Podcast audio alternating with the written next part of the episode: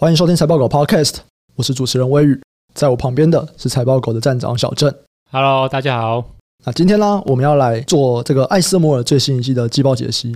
那关于艾斯摩尔的最新一季季报电话会议组织稿，那我们已经完整的放在我们的财报狗网站上面了，还有中英对照，大家都可以去看。小郑在财报狗智囊团也有做过一次直播分享，那如果有兴趣看到这一个小时的直播，大家也可以去看。今天有人建议我们说，我们可以直接把你的那个直播直接放到 Pocket 上面，哦，真的啊，真的啊，真的要这样子吗？哦、蛮爽的啊，我就不用录两次啊。对啊，对啊，就有人这样建议啊。我再思考一下，我再去以一个，哎，那我事后来听的话，那个状况怎么样？因为我觉得直播还是比较那个互动的感觉嘛，对不对？今天如果没有那个互动感，单听会不会很奇怪啊？有点像是，就像那样 Twitch 有没有？Twitch 不是很多人打电动直播吗？嗯、什么丁特啊、Stanley 啊这样，那他们。如果真是一个事后的人再回去看那个直播，而不是看 YouTube 剪的精华，那会有趣吗？我要想一下，我回去感受感受。哦，算了，我觉得比较好了，因为很多内容其实是因为是社团，所以我才会特别讲。对，不是社团的话，我不一定会特别讲。所以大家如果想要听一些特别的，就还是到社团里面去听好了。嗯，比较猜测性的啦，或者是比较不那么确定的东西，可能我们就是在社团里面讲就好。没错啊，没错。好。那今天呢，我们要来看艾斯摩尔这间公司啊，这间公司大家应该已经非常熟悉了，对不对？这个是掌握各个国家半导体命脉的一间公司啊。那它主要在做的啊，就是这个曝光机。那这个曝光机包含说台积电需要，然后现在其实中国或者是各个国家，他们任何公司啊，他们想要发展半导体，其实都蛮需要这个曝光机的。所以美国想要阻止中国发展半导体，他们就不准艾斯摩尔卖设备给中国嘛。对，这就是最快的做法。那我们今天呢，就会从艾斯摩尔这间公司来看他们最近一季的表现，然后他们下半年他们预估的表现，还有看一下整个半导体公司上面的状况。那小郑要先讲结论？你看完这一季的这个电话会议逐字稿，那你的心得是什么？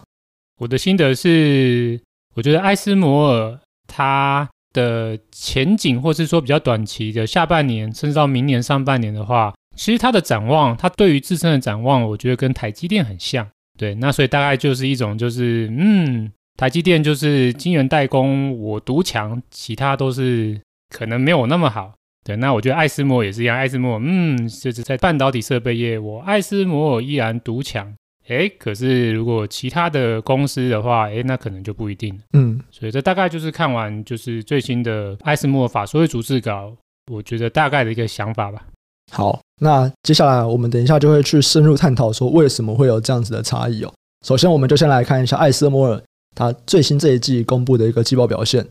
那它的营收啊，比上一季成长了八十一趴，哇，这个是高于它上一季的这个财测的上缘哦。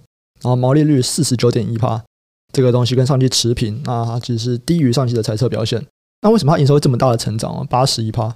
其实他在上一季大概就有说过了嘛，他有很多这个递延收入的认列状况。这个东西其实著名的半导体分析师陆行之大大也有在他的粉丝专业上面有稍微疑惑过这件事情嘛，对不对？嗯，他说一直递延到底是在递延什么东西？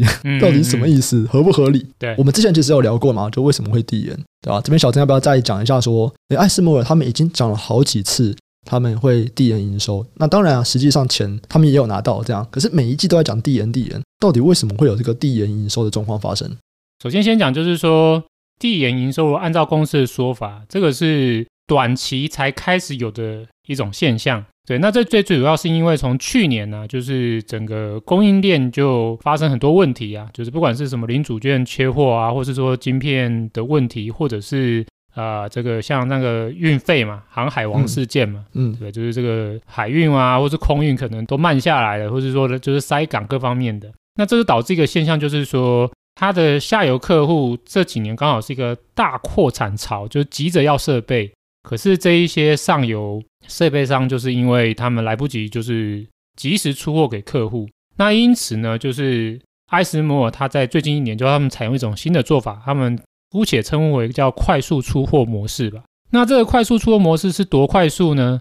它主要啊就是这样，就是说以往如果是正常的出货模式的话，艾斯摩尔是他会先在自己公司的内部做完验证，先去对他们自己的产品做测试嘛，确保他们的这个产品在出货前，嗯啊这个品质是没问题的。测试完之后呢，那当然再来就是装运出货。那就交付给客户了。嗯、对，然后最后客户再去收到这一个产品嘛。对，嗯、可是呢，这个快速出货啊，它相较于就是之前正常的出货，它就是省略了就是内部工厂在出货前再做一次测试的这一个环节。嗯，对。那如果按照公司的说法，公司在这一季有更多的说明呢？公司说明说，诶，如果省掉这个在他们在公司内部测试的这个环节啊，大概出货就可以节省一个月。哦，就是这个出货时间就可以快一个月。嗯，对。那所以这个当然就是一个短期的变通做法嘛，就是说，哎，客户很急着要货，然后又一直这个运输不顺，各方面的问题。那这个是可以帮助客户尽快拿到货来去工厂装机啊。对，嗯。那可是问题就是说，按照会计的认列啊，理论上是你必须要先在内部做完验证，没问题了。那这个时候就是你的这个产品的所有权在定义上面才算是完整的，能够转移给客户。嗯，对。那所以传统上面是要在工厂内部做完测试，测试完之后才能够认列营收。嗯，那可是你现在如果省掉内部的验证环节，会计上面就不认同，就是说，哎，你商品的这个所有权是已经被认可，已经可以交易给客户了。因为因为客户可能会觉得，哎，不行啊，你这个品质还没有确认。我不认同你啊，对，我要验收啊，对，我要验收通过，我才会认定，就是说你这个产品可以算是交付给我。嗯，对，那这样就变得很麻烦，就是说，因为取消自己公司内部的验证，接下来就是要等，就是产品运到客户端之后，才能在客户端那边做产品的就是测试验证。嗯，对，那所以这样子，它这个就是一个取舍啦，就是说实质上出货可以加快，刚刚说快一个月嘛。可是，如果在会计上认列的话，其实会变晚。嗯，就是说，它是要等到产品运到客户端，然后客户端那边验证完了，这时候它才能够真的认列营收。所以，基本上这就是一个为什么公司在最近一年吧，最近这个四个季度，哎，这个呃，为什么老是有这种就是一直在说他们营收一直递延、一直递延的状况？原因就是因为，对，就是从去年开始，他们为了配合大客户的要求，他们改为这种就是临时的快速出货模式。那这个快速出货模式带来的好处就是可以更快的交货给客户，可是坏处就是在会计上对营收认列的时间点就会推迟。嗯，对。那所以我们如果再看到上一季为什么那么多的递延营收，因为上一季营收大成长嘛。上一季营收大成长就是因为第一季有大量的营收是延迟到上一季认列。对，那因此就是有非常大额的营收是在第二季认列，可是实际上出货早就在第一季就出了。对，所以这个大概就是一个快速出货跟递延营收的说明吧。之前还有听到一种说法啦，就是说他们如果要验证，或者是他们其实本来就等着客户装好机以后，他们本来就都会再去那边做验证。但是现在因为疫情啊，然后大家要被隔离啊，什么状况，所以让他们比较难派人过来验证。那这件事情也会造成那个在客户那边验证的时间会比较拖，这样子。这也是一个问题，对。不过最主要还是因为就是他们采取不是在自己工厂内部先做验证测试，嗯，对。因为如果今天是在自己工厂先做完验证测试的话，理论上这个测试完，然后设备装运出货的那一个时间点，其实基本上就可以认列营收了。嗯，对，可是因为就是没有这个环节，那就变就是说啊，那你接下来的那个认证就要取决于在客户端。那的确就像你说，哎，这个客户端因为近期的疫情的关系，哎，这个什么人力啊，或是因为什么疫情隔离啊，产生很多就是这些问题，这可能就会让这个递延营收的情况就加剧了。嗯，嗯，对，所以这也是有可能的。好，那艾斯摩尔啊，在这一季电话会议出来以后，其实他们的股价表现还算不错嘛。可里面其实有一个点啊。就他们有提到说，他们对二零二二的营收成长预估哦，本来预估是成长二十趴，那现在变成十趴了。那毛利率预估从五十二趴，现在也下调到四十九五十趴。那这两个数字看起来都是往下调整嘛，对不对？就本来我觉得我可以成长很多，现在二十趴，像我在砍半变十趴，那毛利率也下调了。这个东西它会代表某些产业，就是可能半导体这个产业开始变不好的状况吗？你问的这个问题，其实就是整个。市场或者是整个法说会里面法人最关心的问题，或者是说，其实这也是公司花了大量的时间在法说会的里面不断跟法人在做沟通的内容。嗯，对，因为这个数字说实话，其实下调算是蛮大的。嗯，首先营收的成长幅度就砍半嘛，二十趴变十趴。那其实还有个更不好，更不好是毛利率。这毛利率从原本预估五十二趴下调为四十九到五十趴，这是一个很大的幅度的下调。嗯，对，所以理论上，如果今天不知所以然来的话，市场绝对会是做很负面的解读嘛。嗯，对，那所以公司，对对对，那所以这个为什么没有呢？我想就是跟公司在法说会跟法人沟通的说法是有成果的，嗯、对，就是这个安抚的很好。对对对对对对对，那先看这个公司怎么说明，他怎么安抚嘛。嗯、那公司他花了很大的一个篇幅，或者是说整个经营阶层他们在说明他们业绩的时候，他们不断强调一件事情，就是说这些数字下调并不是真的代表业绩不好。更多的是会计数字的影响导致的下调。嗯、那这个会计数字为什么受影响呢？那又回到就是过去的这个三到四季，公司一直反复出现的现象，就是快速出货导致营收要递延的这个现象。公司又重新提出来，就是说，嗯。他们现在看到啊，就是他们预估会有更多更多的设备啊，能够在今年出货。可是因为他们都是快速出货，嗯、所以呢，他们的营收认列的时间点都会是向后延迟的。根据他们自己目前内部预估啊。他们就认为，就是嗯，会有不小的这个量，它会是延迟到明年才能够认列营收的。嗯，对。那他要给一些数字啊，譬如说像这个最重要的 EUV，因为 EUV 占他们的营收已经差不多五成了嘛。原本 EUV 设备啊，预估大概就是六台啊，今年会出货，可是明年才能认列。也就是原本是认为，就是说，嗯，嗯，这个快速出货导致营收递延认列啊。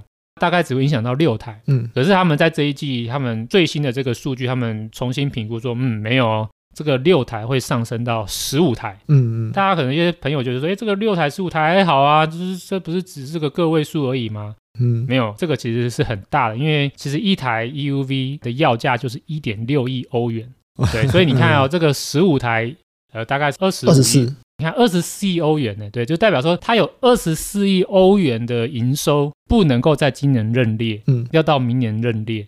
对，那艾斯摩尔它一年的营收大概最多就两百多亿吧，两百多亿里面就是有二十四亿，哇，要到明年才能认列，那当然对他们影响就巨大。那所以呢，公司呢，它在这边就是跟市场做很多强调，就是说这个递延营收啊，它并不是订单消失，也不是说他们没有出货，实际上是他们真的出货。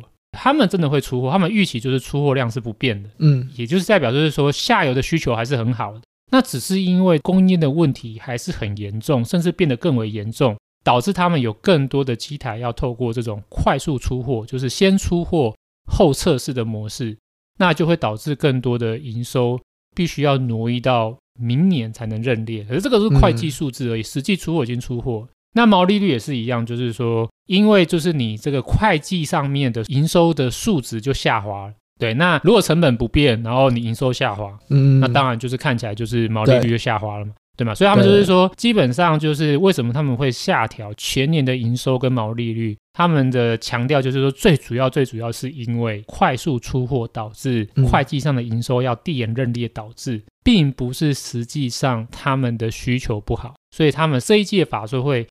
花了非常多的内容在跟市场沟通，嗯，那这也是法人不断在他们的呃这个问答里面不断询问公司，不断跟公司确认的一个观点，嗯，诶，那法人有没有问，就是你疫情很严重的时候，你说你会有六台递延营收，现在明明大家都逐渐开放了嘛，然后这个物流的状况也在逐渐好转，你为什么你反而变到十五台要递延营收？大家是没有这样问。对，因为大家应该还是觉得疫情蛮严重的吧？而大家更多的是在关心，就是说，嗯，你这个到底递延营收到底是什么意思？嗯，因为像公司的说法是说，递延营收代表只是会计数字的变化，对，需求还是很棒。对，他跟大家讲就是说，不要被数字迷惑了，呃，要看实质的啊，这是公司的说法。哎、嗯，可是其实市场他们有很多种不一样的猜测或关心吧。像第一种的法人，他比较关心是说，需求真的那么棒吗？对。因为其实我们在之前那个财经时事放大镜也有一集有提到，嗯，就是说我们目前在台湾啊，其实就已经有听到蛮多的厂，就是说他们如果扩厂啊，就是他们过去两年就是非常积极在扩厂嘛，对？或者是积极在买设备，诶，现在他们如果这个有稍微 delay，或者是设备商可能交不出来。或者上游可能卡住了什么的，他们说哦没关系，慢慢来。对啊，对啊，因为他们现在觉得说就是需求不太好了嘛，所以我扩厂，哎，我也不积极了，没关系，你就慢慢来，你可以晚点给我也没关系。对，对对对，他们会有这样的状况吗？这个就是大家在关心的嘛，就是说，哎，你这个到底是真的需求很好递延营收，还是其实这只是一种变相的要掩掩饰你就是其实需求没那么好？对，就是不那么紧绷了。有一种情况就是说。因为需求不好嘛，所以就是说客户他就是刻意就是不想要验证设备。对对对对对对。对嘛？就是说，哎，对啊，因为我一旦验证设备，那我这个会计上面它就要转为就是实际的，就是机械设备，那我就要列折旧啦。啊，可是我需求不好啊，我要列折旧，成本增加。他、嗯啊、所以有一种方式，哎，我刻意就是我先压住，我先不要验证设备，嗯，对不对？那这样子也是出货啊，就是你说出货量就真的有出到客户啊，哎，可是客户就不验证啊，哎，大家都开心这样子，对啊，当然你客户不验证，你就没办法认列营收。第一种当然就是大家最关心的，就是说，哎，你这个到底是真的需求很好，还是是假的？会不会其实是下游的需求已经变不好？嗯，对，这这是第一种观点。那第二种关心的就是说。出货可是营收认列却递延，你说是会计上的数字变化，OK？那实质上现金流来看，cash flow 来看，你到底有没有拿到现金？嗯嗯嗯，对。那像这个可能就是你刚刚提到那个分析师陆行之他比较关心的吧？嗯，对，他之前他有个猜测嘛，他认为就是说，哎，会不会这个是下游的需求不好，所以刻意就是扣住款项，先不付款给艾斯摩，嗯，导致营收无法认列。对，那当然就是这些都是市场这次的法人很关心的这个一些问题。那当然，公司有做一些说明的，对。那我列出来一些公司的说明给大家参考好了。嗯，对。那首先就是说，公司有先澄清啊，就是说现金流的问题，不管是快速出货还是传统的，就是正常的，就是出货模式，其实对现金流而言都没有差别。对，为什么呢？因为事实上，就算是快速出货啊，基本上如果以公司这一季它揭露更多的说明呢、啊，只要设备装运出货了，客户就必须支付余款。嗯，有可能我先拿到现金，可是还没有认营收。对对，他们模式是这样，就是说，哦、呃，客户就是是这个，我一旦就是装运出货了，客户就是要付款。嗯嗯，对，他只是会计上面，因为就是必须要有经过这个验证的程序，才能够确认就所有权的转移。嗯、那因此就是营收还不能认列。他首先就先跟大家说明，就是说，如果你今天是担心这一个 cash flow 啊，就是说是不是没拿到钱这个问题，哎，这是不是虚增出货量？嗯，你是不是一切都假的？他先他先跟大家讲，就是说，哎，不要担心，就是我有拿到钱。对，他跟大家说明，就是说，其实今天不管是哪一种出货方式，旧的或是新的，基本上只要是设备就是装运出货的当下，客户就必须要支付就是所有的款项。对，所以没有拖欠款项的问题，嗯，cash flow 是没问题的。嗯，首先第一个，我觉得就是说，这算是一个蛮正面的回应啦，就是说市场对于这个 cash flow 会有一些存疑嘛。对，那我觉得公司在这一季，它有先在问答这边有先很清楚的说明了，就是说他们在出货的时候就会拿到所有款项。OK，还有另外一种模式嘛，因为有一些常见的模式是所谓叫做阶段性付款，嗯，就是说哦，一开始先付头期款，然后你出货再付一个就是中间的款项。然后客户验证之后再拿到尾款嘛？对对不对？那如果说今天哎客户若都不验证，那你我就拿不到尾款嘛？哎，可是公司这边有很明确说明说，我们不是这种阶段性付款，我们是一旦就是装运出货就会拿到全部款项。嗯，好，所以这个是第一个回答。那第二个当然就是说，应该是大家更关心，或者是我想所有看艾斯摩尔的人最关心的，就是说，如果是需求呢，到底需求是不是真的如你说的这么好？嗯，对。那公司这边也尝试在法人的问答里面做一个回答。首先就是说，公司有先说明，就是说，对他们承认他们的下游的下游，对，因为他们的下游是晶圆代工嘛。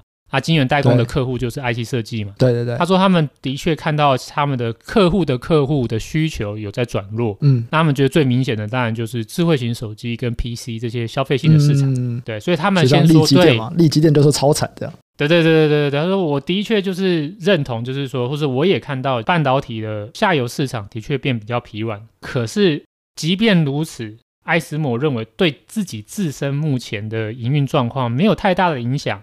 那他给了几个观点，他第一个就是说，他有先揭露他们的积压的订单，嗯嗯，对，他们的目前的积压订单啊，又较上一季再次的攀升了，对，上一季订单是两百九十亿欧元嘛，对，这一季居然又在往上升到三百三十亿欧元，嗯，这个好像应该就是历史新高啊，所以他给大家一个观点，就是说，OK，假如说这三百三十亿欧元是 double booking，嗯，就是重复下单了，他说，那如果我们就砍单三成好了。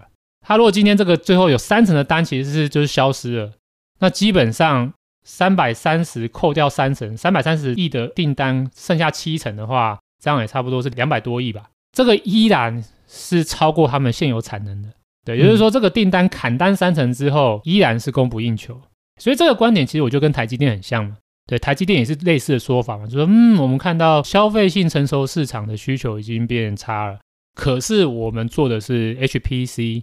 我们做的是车用的高端，高端的市场，就算客户的库存增加了，我们依然认为这个先进制程是供不应求。那其实这个说法就跟台积电很像，或是说可以用台积电的说法来去类比，就是说，哎，公司认同就是下游变弱，以他们的在手订单，他们认为就算砍单到三成，他们还是没有办法满足，就是剩下的七成订单。所以这是第一个观点。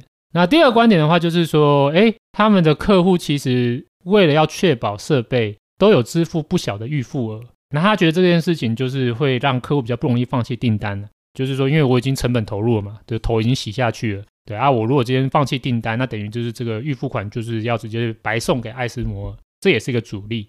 那第三个的话，就是说，我觉得也是跟台积电非常相近的观点，就是说，公司目前的订单啊，八十五趴都是先进制程采用的设备，像是浸润式的 DUV 或是 EUV 这部分的设备，因为是先进制程所需要的，所以它基本上主要是否这种比较高端的嘛。就跟台积电一样，台积电用在 HPC 或者是用在车用，用在一些比较高端的制程采用的设备，当然就是会用用比较高端的曝光机设备。而这部分公司认为是他们的订单的主力，因为他说涵盖率八十五趴，八十五趴都是先进制程用的设备，因此跟台积电观点很像，就是消费性影响的部分很小，因为大部分都是很高端的设备或很高端的需求。那最后一个观点当然就是说，哦。这些客户即便需求比较弱，可是他们还是对他们的这个 EUV 设备还是需求很强劲。原因是因为这些公司看待的是比较长期的竞争。我是因为竞争力的考量而购买，我不是因为需求增加而要购买。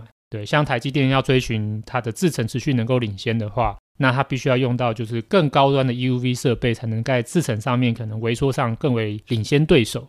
那它可能会因为这样考量而买，而不一定是说哦，因为短期的需求消失，我就不买。所以这几个观点都是艾斯摩尔不断在跟市场的法人沟通的一件事情，就是说，即便部分比较消费性的、成熟性的需求已经疲软了，可是我艾斯摩尔我的设备都是先进制程的高端设备，尤其是最高端的 EUV，它相对于客户的这个价值，更是关乎于客户的竞争力，而不只是短期的这种就是供需而已。因此，他觉得他的订单受影响的幅度会很小。所以这个大概就是艾斯摩尔的说明。听起来啊，艾斯摩尔跟台积电他们都是讲类似的东西啊，就是诶我们就是先进制程很棒，然后先进制程就是供不应求，所以现在可能消费性电子表现不好，那对我的影响都不太大，这样子。然后艾斯摩尔就说：“他说，哎，你看我的订单历史新高嘛，就算我砍单还是供不应求。哎，可是因为在产线上面呢、我先进制程跟成熟制程就是分开的嘛。就想象说，假设今天艾斯摩尔的产能有八成是先进制程，有两成是比较成熟的。那我先进制程，我这边的订单再多，我就是用那八成的产能去制造啊。我那两成成熟制程如果就是空的，那我营收就是会下降啊。难道不是这样子吗？基本上就是我们要稍微想一下，就是说，其实艾斯摩尔。它的明年的先进制程的产能还是会增加的。嗯，OK，也许它那个比较成熟的制程的需求可能没那么好，就像你说的，哎，有可能就是呃那部分的就是生产的产能利用率降低了。可是我们要看，就是说它还有另外一个部分是它的先进制程，先进制程供不应求，它指的其实并不是说现在供不应求，嗯，它已经指的是说它明年会再扩产。对，它明年扩产了之后来看这个订单还是供不应求。嗯，对，那你想想看，如果明年它的先进制程扩产，然后扩产之后还是全产全销，嗯，所以先进制程其实还是会在成长嘛，嗯嗯，对，先进制程设备还是会在成长嘛，对，只是说扩产之后还是没有办法消化所有订单。那你看这个成长的部分，它一定是更高单价的一个产品，嗯，对，所以它这个成长的部分一定相对是可以抵消掉它可能在比较成熟或是落后的产品的这个这个衰退，嗯，所以这个其实又跟台积电很像，就是说台积电其实它的就是明年是也是三纳米会再推出嘛，三纳米理论上是明年上面会认定营收嘛，嗯，所以基本上就是台积电的它的这个先进制程，这个五纳米、三纳米或是七纳米都还会在持续产能可能增加，或者是它的出货还会再增加。那这个增加的部分，如果以目前两者来看的话，就是他们认为，就是这个增加的部分就会再回头抵消掉另外一个，就是比较成熟的、比较消费性、比较低阶的产品。如果说今天你这个比较低阶的消费性的产品占比很大哦，譬如说我你占六七成，那你这个高阶产品要去抵消掉低阶产品的衰退，当然是很不容易嘛。对。可是就回到他们的论述，他们就强调一点，我的主要营收七到八成都是先进制程，对，台积电大概是五成多吧。嗯。对，如果是指十奈米以下的话，是五成多嘛。啊，如果是艾斯摩尔的话，说法就是说，哦，我大概就是七成，或是说订单里面的八十五帕，我都是高端的，嗯，这样代表就是说我低端的产品大概顶多就是三四成吧，或者两三成嘛。对啊，我这样高端成长就是足以弥补，就是就是很容易 cover 的。对，所以这个就是一个艾斯摩尔跟台积电的一个观点吧，就是说他们都承认，嗯、或者他们也没有说哦市场衰退是假，他们也没有这样认为，他们没有死鸭子嘴硬，他们的确就承认，就是说对，就是消费性的产品就是会下滑，这个没问题。可是他们很有自信，就是他们高端的产品的成长足以弥补掉低端产品的衰退。嗯，对，所以这个大概就是一个台积电或艾斯摩尔他们两者的一个共同观点吧。好，我突然想到一个，艾斯摩尔之前不是要大扩厂 DUV 的吗？没错，啊，这个对 这个扩厂，他们有跟 我们前面讲的一样吗？就是说，哎。我晚点好了，这个也是有法人有问呐、啊，法人问说，哦，好啊好啊，那你说你的这个 EUV 好棒棒哦，那我当然没问题啊，对，我觉得你，我承认你 EUV 很棒棒。那、可是你之前有说你那个 DUV 要大扩产，嗯，它这个 DUV 就有很大一部分就是用在比较成熟、比较低阶一点的，对，对，或者是说可能有很大一部分用在记忆体嘛，对。那、嗯啊、可是像最近记忆体已经有提到，就是说，像我们上一次聊美光，美光就已经直接说他认为就是下半年不好，他已经要减产了嘛。还有那个 Seagate 也是啊，Seagate 这就好惨、啊啊。不过 Seagate 是硬碟啦，Seagate 应该不算半导体，因为硬碟的主元件，硬碟是部分零组件会用到半导体。那记忆体不管是 DRAM 或者是 NAND Flash，他们也是会用到 DUV 啊。嗯，等他们现在感觉短期也变不好了。对，那、啊、你这个艾斯摩，你上一次你说你这个二零二五要大扩产，DUV 产能要翻倍，那你现在来看你，你觉得还会翻倍吗？对，或者说他也不会问到二零二五了，他会说你明年预计原本 C U V 出货三百七十五台，你现在来看，你觉得有有有还是有可能吗？你会不会要下调？对啊，我觉得公司其实有回应你的这个问题啊，啊，公司回应蛮有趣的，公司就说，嗯，他们觉得还是蛮有把握的。嗯，对对对对，反正公司就是说，嗯，反正他们觉得就是说，目前的状况就是需求变差，可是好像有点像就是说，哦，这个只是影响排队人数啦，原本排队要排很久。嗯对，啊，现在这个排队变短了，可是还是在排队啊，嗯，还是在排队的话，那我还是就是营收很棒很棒啊，嗯，这个大概就是艾斯摩尔的一个观点。好，他对于 DUV 目前还是觉得蛮有信心的，嗯，对，或者是说他可能跟台积电有个观点很像吧，就是说这一次的半导体的下游的需求衰退，他觉得比较像是一个短期的一个去库存衰退，他觉得不会像这种就是怎么金融海啸这种就是深度的衰退。嗯，对，所以他可能也许就是说，如果说短期，比如说今年下半年或者到明年上半年，哎，的确有衰退，哎，可是下半年如果回来了，哎，那这样我的这个 DUV 的销售目标依然可以达成。嗯嗯，对对，所以大概是这样观点，就是说我这边在帮大家整理，就是艾斯摩尔跟台积电的说法的雷同之处。嗯，第一个就是他们都认为他们自己在高端的市场，就是先进制程或者先进制程设备上面有独占性。嗯，那再来就是说先进制程的需求比较好，就目前还是看起来还是蛮好的。还是供不应求，那所以因为他们在这个市场有独占性，所以他们一定会优先受惠。高端市场的成长就足以抵消掉成熟市场的疲软。那他们刚好就是在成熟或者是比较消费性市场的占比是比较低。然后最后一个共同观点就是说，他们应该都是认为这一次的衰退只是一个典型的半导体大概三到四年的一个循环吧。嗯，就是说这是一个短期的小幅衰退，就是过去也有这样的一个现象。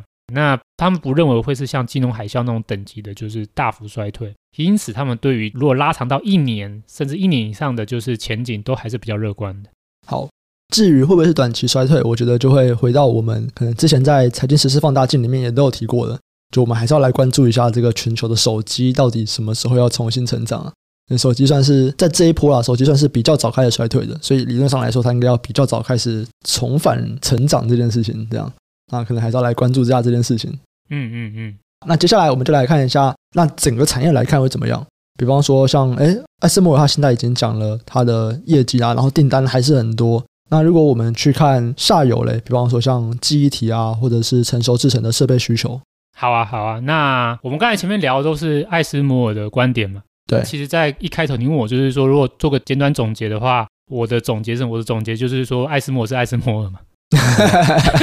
对吧？对吧？对吧？台积电是台积电嘛？对对，台积电不能代表整个晶圆代工市场嘛？对对对，你不能说因为台积电很好，你就说整个晶圆代工好棒棒嘛？所以，所以，所以人电也很棒，对吧？对对，你不能这样讲嘛？对不对？所以你说艾斯摩尔说他自己好棒棒，啊，我觉得有一点道理啊，就是说哦，对啊，你在这个高端市场或 EUV，你是真的独占，啊，我我也认同，就是说对。就是有一些客户他不是因为需求而去拉你 EUV，他就是制程的推进，或者是像这个美国，我一直希望 Intel 能，我希望你这个回国盖厂嘛，嗯，对，这种各方面的东西，他我就是我就是要拉你 EUV，哎，可是这个是艾斯摩尔啊，意思 EUV 生产也只有艾斯摩尔可以生产，嗯，那你其他的公司就不一定喽，嗯，对，所以呢，我先讲这个，就是我们今天或者我个人一个最大的结论就是说，嗯，艾斯摩尔归艾斯摩尔。对，嗯、可是产业的部分的话，我们就要换个方向来看。对，嗯，看看别人怎么说这样。对对对，就我的观点啊，我觉得就是爱斯摩或是台积电也会有点是特例。嗯，对，当然他们在这个产业市占率很高，已经不能算是小众。对，他们就是因为这么强，所以他们是一个特例。嗯，那如果我们来观察它的同业的话，诶，我觉得就不一定那么棒喽。我们其实之前在应该是去年吧，我们第一次聊半导体设备的时候，其实那个时候有聊，就是说半导体的一些领先指标是什么嘛？嗯嗯，对，那时候其实有提到说，就是下游客户的资本支出的变化是观察半导体设备一个很重要的一个参考嘛。嗯嗯，那所以其实我们来看近期或是最近上一季来看好了，就是说，哎，整个下游的资本支出变化有发生什么样的一个改变吗？那其实的确已经有开始一些转向了。首先第一个，我觉得不用讲，是公司就跳出来，就是美光。美光自己在上个月法的时候，他就提到，就是他会减产。他不止减产，他还提到，就是他在下一个会计年度，对，就是第四季开始啊，嗯，他们的会计年度是第四季到隔年第三季，嗯，第四季开始计算的这个下一个年度的资本支出，他们就要减少。哦，嗯，对。那我们再参考一些市场的资讯，其实最近如果从就是 Bloomberg 流出的讯息来看啊，看起来另外一家记忆体大厂海力士。他们也打算就是降低他们的资本支出。嗯，Bloomberg 给的数据是应该会较今年就是减少二十五趴。哦，对，这是一个蛮大的幅度的。对，嗯，那如果我们再看，就是说，哎，逻辑 IC 哈，因为刚才都谈的是记忆体嘛。对。那如果我们再看就是 Logic IC 呢？Logic IC 的话，台积电先开法说会。那台积电它目前是觉得说，哦，我资本支出我还是会维持，就是至少四百亿。四百。可是四百亿，其实他们之前是说四百到四百四，他们这次说就是四百，所以其实也是偏下缘的。当然，他的说法是说，哦，这个我不是降低哦，我是因为我买不到设备，所以我最多只能买到四百亿。嗯，对，可是这是台积电的说法。我们要再强调说，台积电是一个特别的公司。嗯，台积电是台积电，爱斯摩尔是爱斯摩尔。对，我们要强调这一点。其他人就是大家一起看这样，你们都是一样的。对对，其他人在座的各位都是一样的。对对对。那所以呢，我们来看，就是台积电的话，比较代表就是先进制程的需求嘛，因为它就是先进制程的，就是绝对的就是市占率龙头嘛。对，然后其他的业者多半是比较成熟性制程的业者嘛。那成熟性制程业者，我们来看最近他们对资本支出的观点。当然，大概只有利基店开过法说吧。嗯，对，对。那当然，他们目前可能对资本支出这边的说法是很含糊，或者是说没有明显提到要减少资本支出。可是，其实我觉得有个观点是很明确，就是说，我想下半年成熟制程会供过于求的这个态势已经是很明显的。对。那所以按照逻辑上来看，说你这个供过于求，你还会再那么积极扩产吗？这逻辑上应该就是不会嘛。嗯嗯。所以我觉得就是说，他们也许不一定会在下半年就资本支出减少，可是我觉得下修二三年的资本支出的几率是很高的。嗯嗯，对，尤其是说，哎，他们可能现在有一些订单就是已经上游正在处理了，所以他们可能还是会持续购买，还是完成他们的这个订单，或者完成他们今年度的预算。可是到明年的话，我觉得就不一定了。所以你看，像不管是美光，或者是像我们刚刚提到，就是传出来的海力士的资讯。都是针对就是二三年的资本支出会做减少。那我觉得现在就是 Logic IC 的成熟制程，虽然还没有类似的讯息流出来，可是我觉得下修二三年资本支出的几率是非常高的。嗯，所以综合以上来看啊，整体的话，我觉得下半年呃有可能业绩还是有一定的支撑。第一个是说，因为封城结束了，那有部分的订单就是被递延到下半年出货。那可能下半年的整体设备业的业绩有一定的支撑，有些在手订单还蛮高的，或是正在处理，那客户会优先完成这部分的合约。可是如果我们看到明年的话，我觉得应该有非常高的几率，就是二零二三年下游资本支出是会缩减。这样来看的话，其实对于整体的就是半导体设备的业绩是一个不好的状况。所以我个人认为，就是说下半年我觉得不一定会衰退，下半年可能还会成长。可是，如果到明年上半年的话，我觉得半导体设备的业绩衰退的几率是是蛮高的。嗯嗯嗯嗯，这刚刚说的是全部嘛？那如果我们用细分来看的话，我觉得比较稳健的应该就会是 Logic 的先进制程设备需求。对，就是台积电。对，就是台积电，或是就是爱斯摩尔。对，就这种瞄准很高端的这种先进制程的，这种五纳米或是三纳米的，嗯，需求还是蛮稳健的。那应该还是可以成长，只是成长应该就会是放缓到个位数啊。嗯，因为今年还是一个很高的机器。对，哎，可是如果是另外一个就是 Logic 的成熟制程设备的话，我觉得就是会衰退。嗯，我预期就是联电啊、力积电啊这些公司在明年的设备拉货都会是比较保守。嗯，那记忆体的部分的话，非 EUV 的记忆体，对，因为现在 DRAM 已经会开始导入 EUV 了嘛。那这部分我觉得 OK，应该还是有一定的需求。可如果是非 EUV，不是这些最先进制程的资本支出，我觉得记忆体的这个设备需求一样，就是会在衰退。今年大概是持平或衰退嘛，那明年我觉得应该也是不好，还是会衰退。那所以我们这样来看的话，Logic 的先进制程需求比较稳健，可是其余的可能都会有衰退的风险。那这样子来看，就是整个业界的话，那应该就是艾斯摩尔的营运成长性应该会是我个人会是觉得最好了。嗯，因为它先进制程比重最高嘛。对啊，就是艾斯摩尔是艾斯摩尔嘛。嗯，可是其他的话，像应用材料，我觉得就是应该是没有办法像艾斯摩尔这么好。对，因为应用材料有不小的比重是在比较记忆体的部分，或者是这个成熟制成的部分涵盖也比较多一点。那我觉得就是成长性最差的，应该就会是科林研发，因为科林研发主要是记忆体。对，那记忆体，我觉得目前来看，相关业者应该在明年的资本支出都是会变比较保守或者是减少。嗯，好，因为其实这边的这种半导体设备业啊，他们今年股价其实从高点到现在都跌了不少嘛，对不对？那其实美股应该都跌不少了。那像对啊，对啊，对啊，对，艾斯摩尔啊，应用材料啊，科林研发，他们大概都从高点跌了可能三十五到四十趴左右来看。对对，可是其实他们目前看起来啊，像艾斯摩尔，他今年都还是觉得很好啊。对。对，那你会怎么样去看这个现象，以及接下来的发展会怎么样？呃，如果今天我们反过来是关心的是比较是股价，嗯，尤其是比较短期的股价的话，其实我们会看到就是说，其实今天不管业绩好或不好了，它就是早就已经下跌了。大家想说它这个下跌，大概是从去年九月底到去年十月初就开始就是下跌了，这就是一个特殊的现象，或者说这个就是一个典型的现象啊，就是其实股价会领先就是半导体设备业的业绩。嗯，对。那其实我们来看过去而言的话，其实这也不是什么新的一个状况。其实我抓过去十五年来看，过去十五年有四次半导体循环，每一次其实就是半导体设备的股价都会领先业绩，率先就是成长，或是率先的就是下跌。那所以呢，如果就我来看呢，设备业的短期股价，如果你真是关心股价，你没有那么关心业绩，你就是关心这种短期股价变化的投资人呢？哎，我觉得你更应该关注的会是下游的 IC 设计或封装业者的业绩状况。嗯嗯，对，原因是因为如果看过去来看的话，就是哎，其实下游开始变不好了哦，而这个半导体设备它不管现在好或是不好，它看起来它的股价就是会先下跌。那反过来其实也蛮有趣的，反过来也是一样，就是说，哎，你今天这个下游一旦这个就是业绩转好了，不管你这个设备目前状况是好还是不好，哎，看起来它股价会同步的转好哦。对啊，所以我这边我有比对一下，像我拿的是像应用材料或者是科林研发跟这个另外一家就是封装的下游大厂，就是 Anchor 安靠吧，对，中文翻译叫安靠，对，应该叫安靠吧。这个名字不怎么好听啊。啊，安艾克尔，也有人叫艾克尔。艾克尔是哦，原来是艾克尔是哦，我搞错了，还是安靠是对岸的。他们在那个，他们在一零四还有一一一，他们叫做艾克尔这样子。那维基是谁？不好意思，不好意思，没错。对，哦哦，维基写安靠是不是？啊、哦，安靠可能是对岸的，就是翻译啊，对对对。呃，它是下游的封装大厂嘛，那，理论上就是这个下游是比较领先上游嘛，对，业绩啊，对对，啊，可以看很有趣，就是说，对他们这个业绩最先反应嘛，啊，可是你看他们业绩变好的时候，哎，这个应用材料或是科林研发这些股价就会跟着反弹哦，对，然后等到他们反弹之后，才发现说，嗯、哦，他们的业绩也跟着反弹了。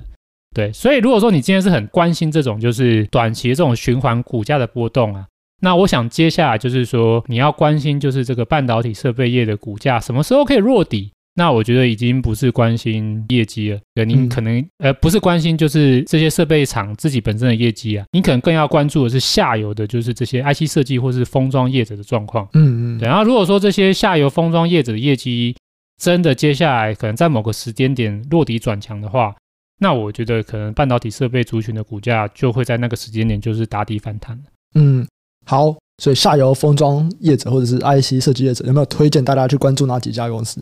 我其实会比较大家推荐大家关心封装了。对，原因是因为 IC 设计其实又分很多不一样的就是族群嘛，嗯，有驱动 IC 啊，有什么射频晶片啊，或者说什么，就是有太多分类啊，每一个分类的就是循环或者波动的节奏都不太一样。可是封装的话，因为封装所有的设计到最后都是要交给封装业者来做封装。诶，可是封装这边就蛮特别，封装这边的话，整体的产业就比较集中。目前的话，就是最主要的业者就是日月光嘛，然后再来就是艾克尔吧。对，艾克尔没错。像日月光跟艾克尔的话，他们就是封装业的就是龙头。嗯，那他们的业务也相当多样。嗯，对他们比较没有分，就是说哦，我只做某一种 IC 设计的封装也没有。所以我觉得封装可能更适合拿来做一个整体半导体状况的下游的状况的一个同整的一个观察吧。OK，如果你要只选一个下游的族群做观察，我会优先推荐就是可以观察 IC 封装。嗯嗯，像我刚刚提到像是月光啊，或者是像艾克尔。嗯嗯，艾克尔的就是股价或者是业绩资讯，大家可以到财报狗现在上网站搜寻，马上就有这些数据可以查看。